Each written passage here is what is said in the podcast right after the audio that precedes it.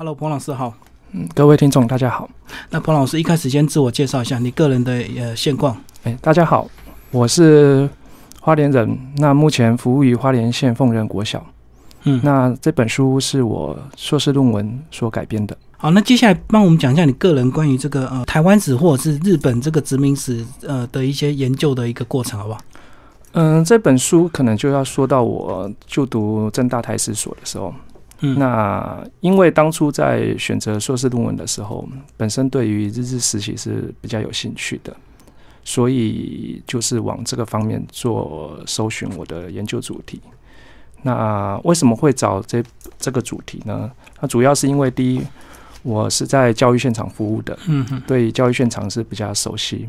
那第二，就是在搜在搜寻过程中，就是发现其实制服是大家。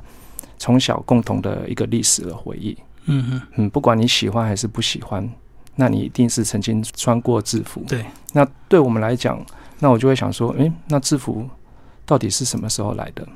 嗯，所以想要做一个溯源的动作。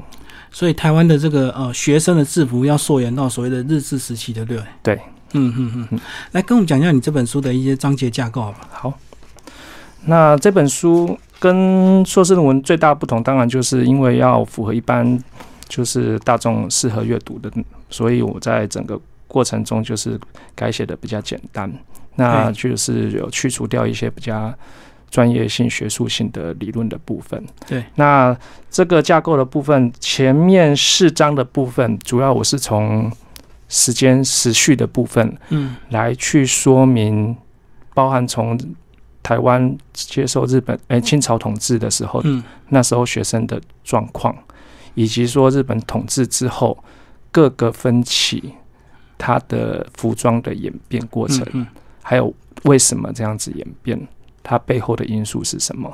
这是第一个部分。那第二个部分就是从第五章开始，那这部分就是我会去看比较细微的部分，嗯，也就是说，我们制服其实除了我们身上穿的衣服之外，还包含说头上戴的学生帽，就配件的部分配件的部分，徽章的部分，鞋子的部分，运动服的部分，甚至说在同一个场域里面，老师的服装是怎么样？嗯，好，然后另外呢，还包含说，诶，当时候制服我们要去哪里买？它的价钱是多少？对于当时候的家庭来讲，它的负担有没有很大？嗯，类似这样子。还有包含说，学校有规定说什么时候要穿制服？对，然后。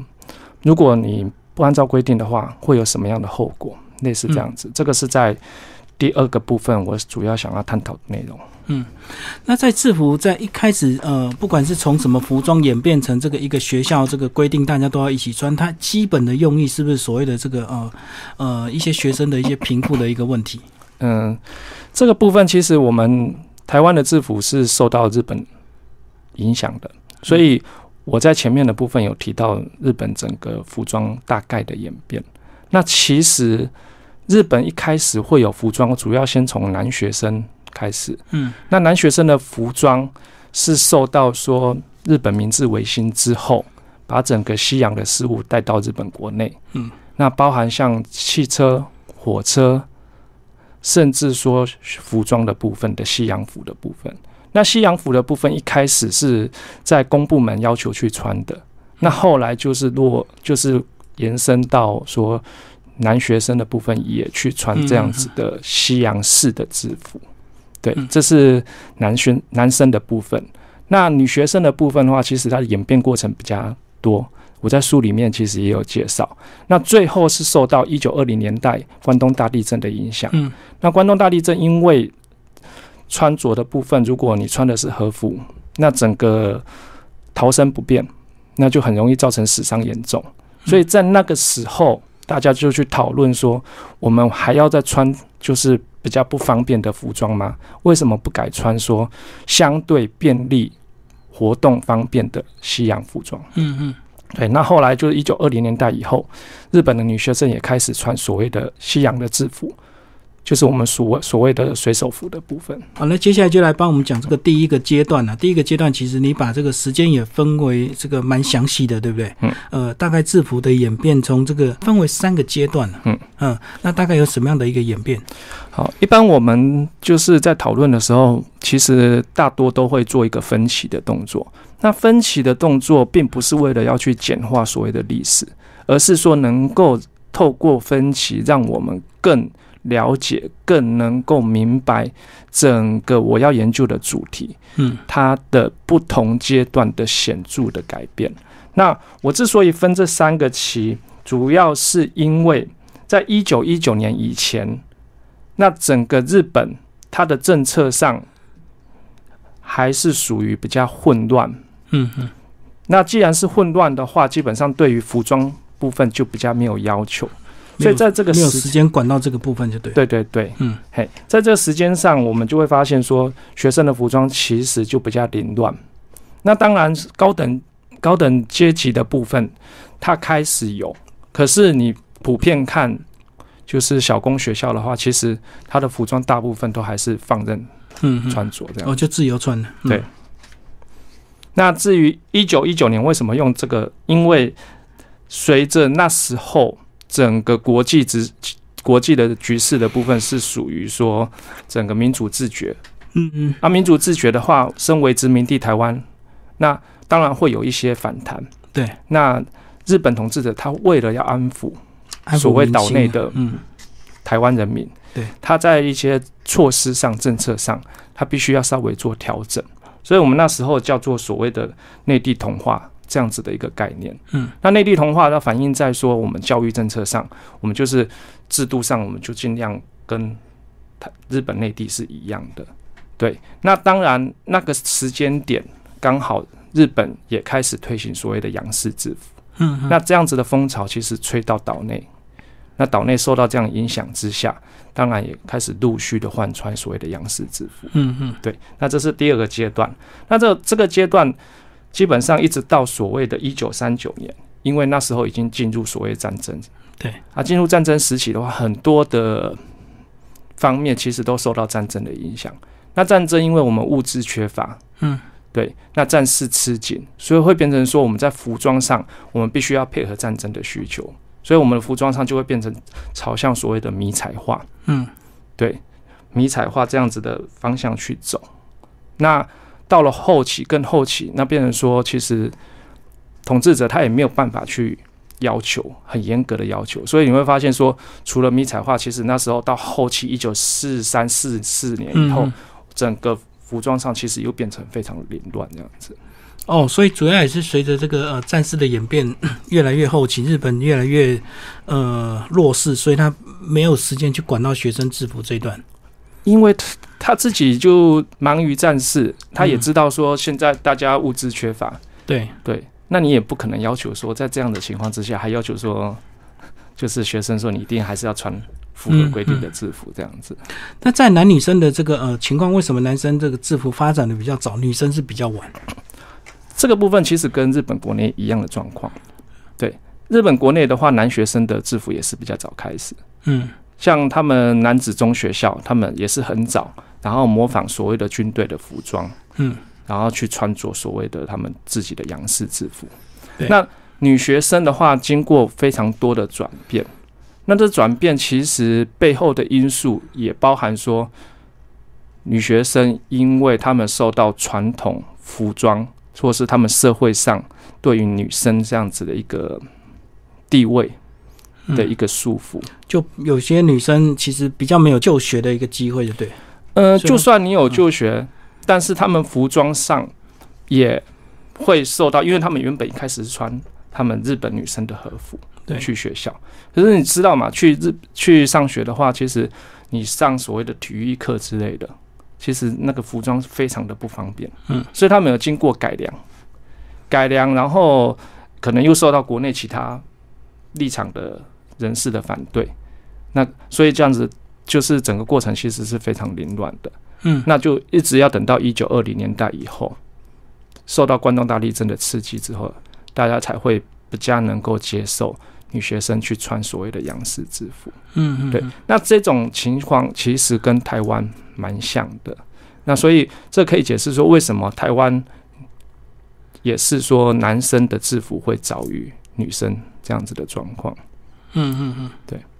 好，你这本书第二个章节就讲到说，呃，制服的其他部分了，包括一些配件啊、帽子、这个衣服、鞋子、袜子，来跟我们讲一下这个。我第五章的部分是讲围观下的制服面貌，主要是说不同教育阶层他们实际上服装的演变，嘿，包含说高等教育、中等教育，那还有初等教育。那中等教育的话，也包含说男男子中学校和高等女学校。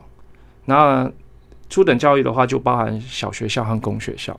那小学校的话，就是一般日本人就读的学校；公学校的话，是台湾人就读的学校。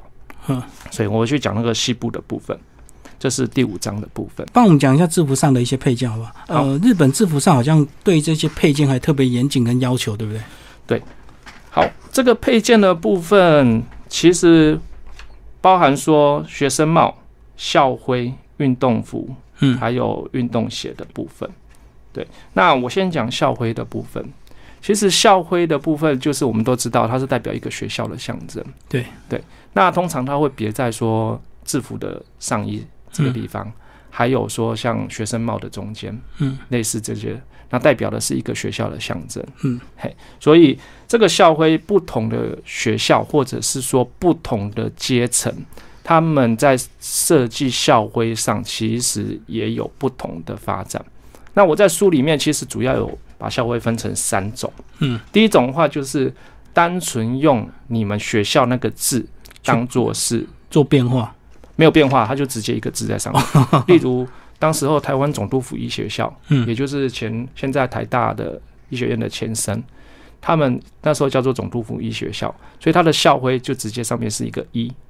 嗯，医生的医是对，那就就代表说这是医学校，这是第一种。嗯，那第二种的话是它旁边有所谓的图形，图形的中间是代表那个学校的的名称。嗯嗯，这是第二种校徽的形式。那第三种校徽的形式是以当时候那个学校所处的地理环境特产。特色哦，来去做一个设计。嗯，对。那我在书里面有特别提到，例如说北投工学校，也就是现在的北投国校，他们我们都知道北投那边盛产温泉嘛，嗯，所以他们那时候校徽就很有趣的，你看一看就知道说那校徽就是温泉的样子。嗯，对。那另外，我我在书里面也有提到说，像台中的丰原国小，也就是前身是台丰原工学校，那那个地方。因为盛产稻米，所以他那时候的校徽旁边就是稻米，稻米的环状的一个样子。嗯嗯，然后里面再加上一个丰原国小的丰，那这个丰就代表第一是它是丰原国小，第二是代表那个丰收的含义。稻米丰收。对对对，嗯，所以这些校徽有没有哪一些到现在演变呃还在使用的，一直到今天有。像我们都知道，全台湾第一所最早的小学是士林国小。嗯，对。那士林国小的话，我们在看它的校徽的演变过程中，就可以很清楚的看到，其实到现在他们校徽还有日治时代的样子，也就是说它的变化其实不大。嗯嗯，对。那这个是，嗯，我看到里面其实少数就是比较维持还看得到原来样子的。哇，那要延续到现在也百年以上了哈。对，没错。哎，其实我们看很多这个日本电影，我发现他们呃，日本学生现在的样子，那种高校生那种制服还是蛮严谨的，对不对？是不是也是从这个过去的诶呃这个脉络一直延续到现在？对。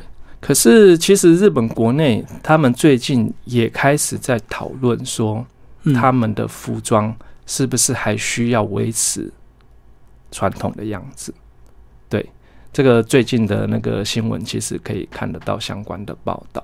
那其实也呼应到我们台湾呐，因为台湾现在两年前教育部有颁布所谓的高中学校服仪的一个解放。对。那像昨天的报纸，其实也有谈到教育部打算进一步把国中和国小的服仪把它做一个放宽。嗯对那为什么会这样？其实这个部分必须要去谈到说，大家怎么样去看制服。嗯像昨天的报道里面，其实当教育部提出这样子的一个提议之后，那有反对的，也有赞成的。对对，那赞成的原因是什么？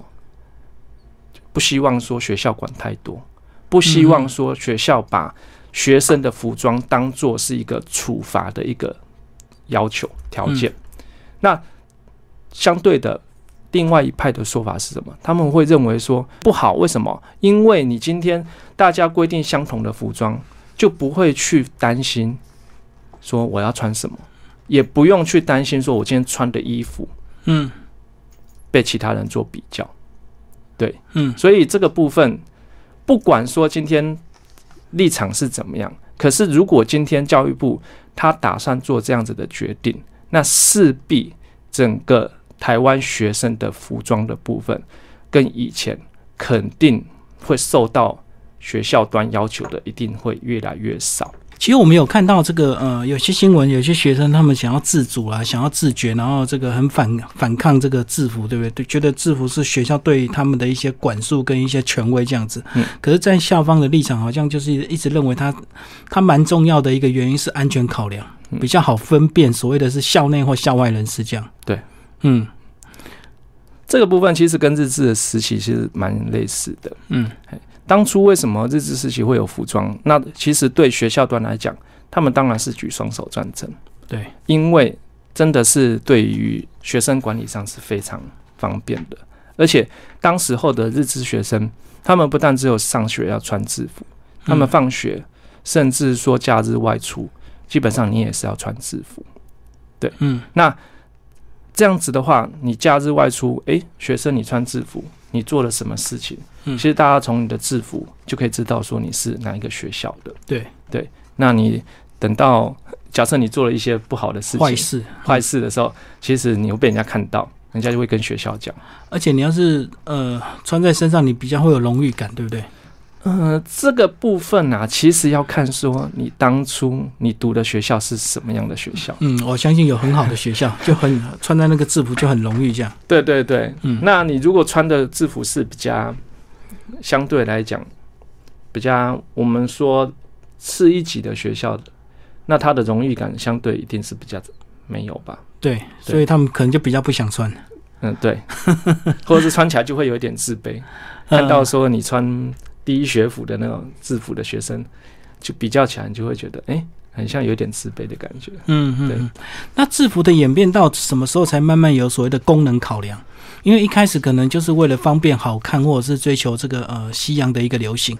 那慢慢应该像我们现在衣服也有很多所谓机能服啊，这个呃一些特别功能的衣服。制服到底到大概到什么时候才开始会考量这些？这个夏天要什么吸湿排汗啊，冬天要保暖这样子。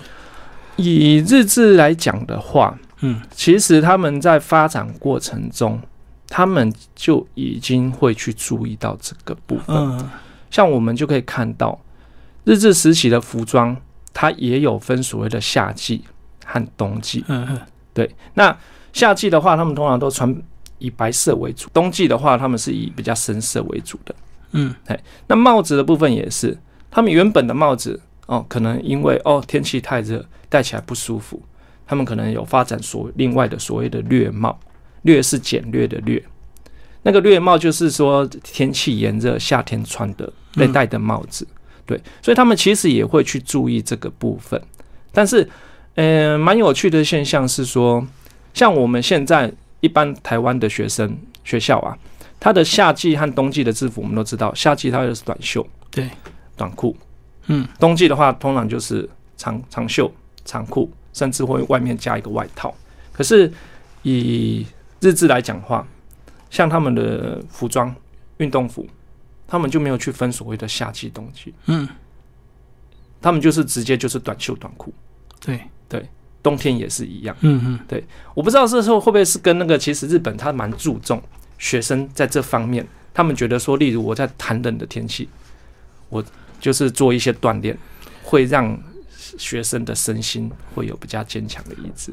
就民族性就对，比较强调一些体格这样子。对对对，嗯哼嗯，所以冬天就是一样是短的这个运动服，就对 对对，呃，那、其实我来看这本书啊，其实这本书啊，为了要让这个呃比较接近一般读者，其实还是大量的这个收集很多照片，对不对？对。那讲一下你这个照片的一些来源收集，以及怎么样来判断这个照片大概大概是什么时期的呃什么学校的一些照片，在考证上是不是蛮蛮花时间的？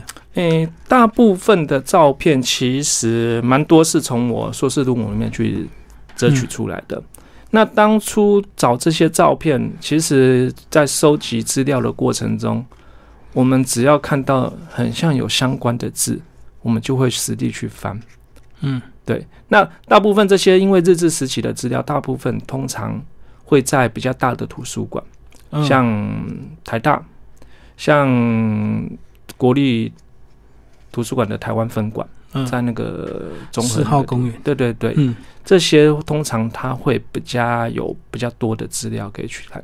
另外还有像中研院，中研院的就是人社图书馆的部分，其实嗯。也蛮多。诶、民族所的图书馆那边嗯。也有相关的资料。嗯嗯嗯，哦，所以你当初就是为了论文已经找遍了很多资料，那现在只是说怎么样把它这个由繁入简这样子，对，写的简单一点，让大家来读就好。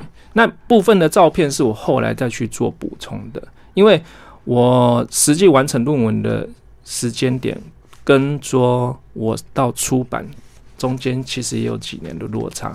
那这几年的过程中，其实也是有相关的研究陆续的在发表。那这个部分我就是会去参考，嗯，是不是有我我需要的内容资料或者是图片的部分。有需要到日本去找资料吗？嗯，我那时候是没有。对。嗯嗯、日本的话，基本上因为我那时候是想说，第一，我那时候也是学生，嗯。对，然后再加上说，其实我锁定的目标主要是在讲台湾岛内的服装的部分，所以我那时候并没有去日本去找资料这样子。嗯嗯，对。最后讲一下这个呃制服在对学生的一些意义，好不好？就你个人这么深刻的去呃收集研究，这样你的角度跟一般学生看制服的角度应该很不一样。嗯，我当初会研究这个主题，其实我是有看到所谓的制服有一种所谓的矛盾性。嗯这种矛盾性其实出现在，例如我们在高中的时候，我们会去发起所谓的运动来去反抗，像北一女或者是景美女中，对。他们就曾经发起说，诶，要求学生、要求学校去放宽他们对于服装的一个穿着的规定。嗯。对。那这样的情况到了大学，诶，为什么大学生很喜欢去玩那种大学所谓的制服日的？制服趴，嗯。对对对，会去穿会去穿说，诶，我们以前高中的制服，然后约定同一天大家一起穿了。嗯嗯那为什么短短从高中到大学才没几年的时间，大家对于制服却有截然不同的一个态度？对对，嗯这个部分我是觉得非常的有趣。那就跟我们今天我们大家都，我读高中的时候，我就觉得说，诶，高中的制服好讨厌，对不对？嗯可是到了大学以后，诶，我看到路上穿着相同制服的人，我会觉得很亲切，很怀念啊。对，嗯因为这是我过往的一个共同的一个记忆。嗯对所以我觉得制服它有这样子的一个矛盾性，对。那这个矛盾性，我常常就是把它打打比方，变成说，诶，就好像我们男生在当兵一样。嗯，我在当兵的时候，我就想说，哦，赶快退伍，最好骂的要死。对。可是当我退伍之后，男生聚在一起，共同的话题是不是讲到当兵的过往？嗯对那我觉得制服它有这样子的一个特性，所以会驱使我那时候会去想要研究。那以现在来讲，教育部既然已经去对服学生的服装做一个开放，但是我相信这个开放只是上面的一个政策的一个宣示、一个态度。嗯嗯但是实际在教育场域来讲，到底后来的发展是怎么样？学校端会不会真的这么的遵循？其实我们就拭目以待这样子。其实这个就跟昌吉特区开放了，可是没有一个县市敢成立啊，一样的意思啊。对啊，嗯，对啊，而且我发现这个其实你在私立学校，我觉得可能还有一段漫漫长路要走。嗯因为今天私立学校为什么大家愿意花钱，花比较多钱去送到私立学校？因为他们会觉得说，私立学校在管理学生来讲严格啊，严格啊。嗯，那管理学生来讲，那是不是包含说服装上的要求？对，所以你会发现，昨天的新闻报道里面也有提到，公立学校其实配合政府政策态度是比较开放的，但是对私立来讲，他们会觉得说，对他们讲是一种困扰啊。嗯，对，管理上就很麻烦。对，嗯，其实我想到也是啊，这个如果这个校外人士他年龄接近的话，他如果这个不穿制服，他混进去，其实很难去判断，对不对？对啊因为，学校这么多人，对啊。那到时候如果发生事情的话，是不是又变成说学校端的一个责任？嗯、所以你会发现，学校其实对于制服的开放，其实持保留的态度了。最后彭老师讲一下你这本书好不好？呃，出版你期待给哪一方面的读者？好其实我一直觉得说，生活就是历史的一部分。嗯，就跟我们现在看到教育部开放这样子的一个教育政策，就是服装的开放这样子的一个政策，我相信这个也会是未来研究者他所研究的一个历史的一个部分。嗯，所以我们当初对我来讲，我觉得这本书最主要的目的就是第一，去救明说整个台湾学生制服的一个发展。所以，如果您对学生制服是有兴趣的，那我觉得很适合去去看这本书。那第二，你对日本时候、日本时代的生活史的部分，我觉得也可以从这本书里面去看到。